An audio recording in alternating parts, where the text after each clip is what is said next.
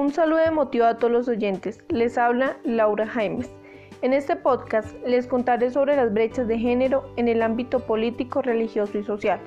Así pues, demos inicio. En los últimos años, la mujer en Colombia ha tenido logros para la equidad de género, aunque hay brechas que romper. Según el tiempo, en el año 2019, en 18 de los 32 departamentos, ninguna mujer se postuló para ser gobernadora e igualmente en 540 municipios del país no hubo mujeres inscritas para la alcaldía.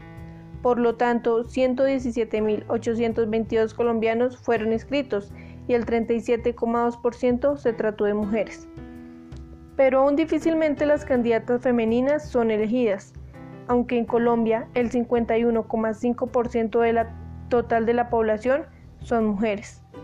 No obstante, el lado positivo es la decisión del Consejo Nacional Electoral, donde evalúa las listas de solo mujeres para los comicios.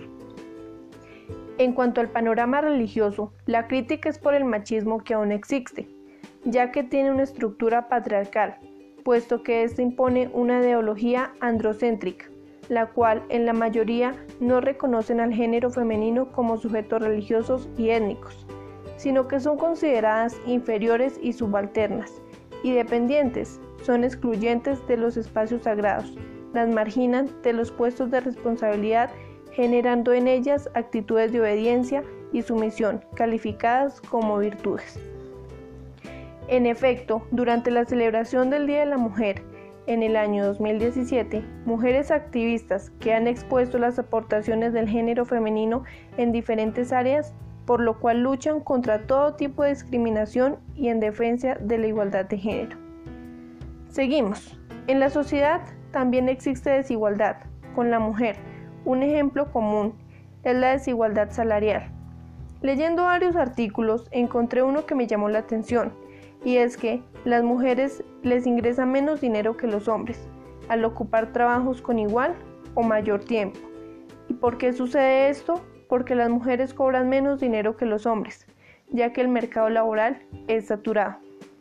No obstante, a la mujer le es muy difícil hallar un mejor empleo, que esté a su nivel y que le ayude a mejorar su carrera universitaria por la maternidad, ya que esta es una de las principales causas de su discriminación. De la misma forma, el rol de madre en esta sociedad es bastante fuerte, ya que lo podemos observar a diario. Una mujer que trabaje, llegue a su casa, tiene que atender a sus hijos, esposo y estar pendiente de los oficios. Por otro lado, el hombre solo trabaja y vuelve a su hogar solo a descansar. Así pues, se ve reflejado una problemática en la sociedad actual, por la cual debemos cambiar la mentalidad para así poder obtener igualdad de género. Por último, el empoderamiento de las mujeres ha alcanzado diferentes logros pero aún así queda mucho por trabajar. Esto fue todo, espero les haya gustado y aprendido un poco. Muchas gracias.